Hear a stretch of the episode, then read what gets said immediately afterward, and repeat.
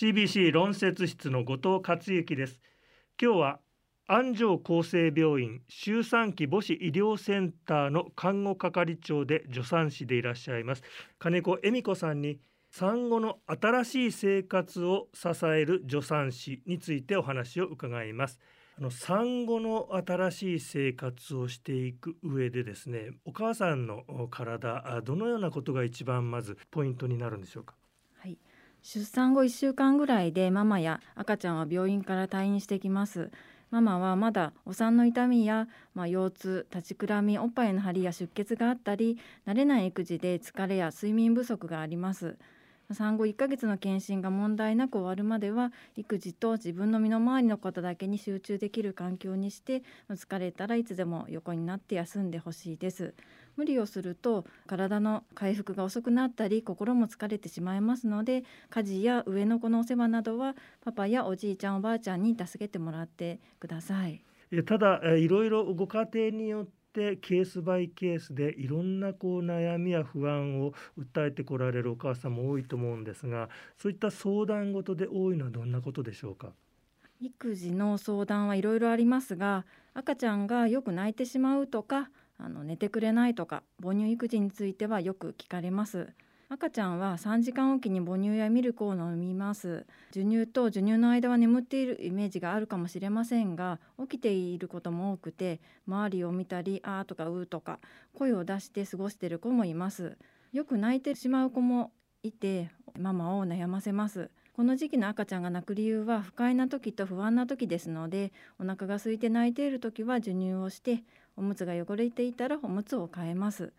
暑いよとか寒いよという不快で泣くこともありますのでその時は服やお布団の調節をしてください。それ以外の不安で泣くのは10ヶ月ママのお腹で過ごしていたので外で一人でいることにまだ慣れてないせいですので抱っこで落ち着かせたりします。抱っこも長時間になりますと、まあ、産後の骨盤は不安定で腰痛になったり腕や肩が凝って大変です。抱っこ紐やスリングなど体の負担を減らすアイテムを使ったりご家族に交代してもらえると助かると思います。あと抱っこして泣き止んだのはいいけれど布団に下ろすと起きてしまい寝てくれないこともあります。この時は抱っこで丸くなった姿勢をなるべく崩さないようにお布団に下ろしたりバスタオルやおくるみで包んで寝かせる方法もあります。包み方はおひな巻きという名で知られていますのでネットで調べて真似てみるといいです。睡眠については体内時計が働いてきて夜まとまって寝てくれるようになるのは早くて1ヶ月過ぎ遅くて3ヶ月頃ですのでリズムが整ってくるように昼間はお部屋を明るくして夜は暗く静かにしてみてください。母乳については病院で母乳育児外来などがありますので相談してみてください。おっぱいを吸ってくれないとか飲ませる量がわからないとか吐いてしまうなど、まあ、心配なことは様々なんですがママのおっぱいの様子や赤ちゃんの個性を見つつママの希望もお聞きしながらアドバイスするようにしていますなるほどお母さんの中にはこう産後心がちょっと不安定になる方も時々はいらっしゃるんですよね。えー、産後のママの30から50%が経験すると言われるマタニティブルーは産後10日ほどで警戒する、まあ、一過性の情緒不安定なんですけど、まあ、これは出産という一大イベントを乗り越えた後に、まあ、慣れないとか思い通りにいかない子育て、まあ、ホルモンの急激な変化が、まあ、原因と言われています。この情緒不安定が長引きますと産後うつが起こってきます。産後うつの発症率は、まあ、10から15%で気分の落ち込みや、まあ、楽しみの喪失自責感や自己評価の低下などが見られ産後3ヶ月までに発症することが多いです産後うつは誰でも起こる可能性がありますがなりやすいと言われているのはうつ病の起用がある方、え、大きなストレスを抱える、ま、人生イベントがあった方例えば引っ越しで慣れない場に来られたとか、ま、離婚や別居や同居など家庭の変化あとはま大切な人との死別などです。他には、えー、育児は大変ですから家族のサポート不足など支援状況による影響も大きいとされています。とそういった時に、えー、助産師さんたちはどのようなサポートするんでしょうか？まず産後1ヶ月の検診の時にエジンバラ産後うつ病質問票というものを用いたスクリーニングを行いメンタルのチェックをしています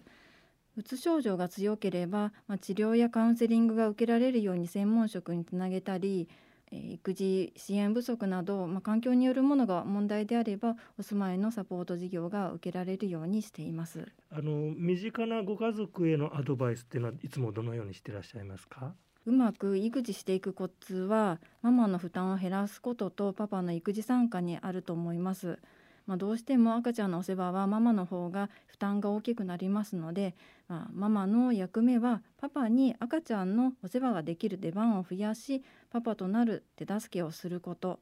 パパの役目はママの抱える大きな負担を減らしてママが赤ちゃんのお世話を続けていけるようにすることだと思います。まあ、初めはパパのお世話ってぎこちなさを感じるかもしれないんですけどママは多めに見てあげて、まあ、時にはあの「すごい」とか「さすが」とか言ってパパを持ち上げるのもやる気になってくれていいと思います。まあ、それから夫婦でも言わないと伝わらないことって多い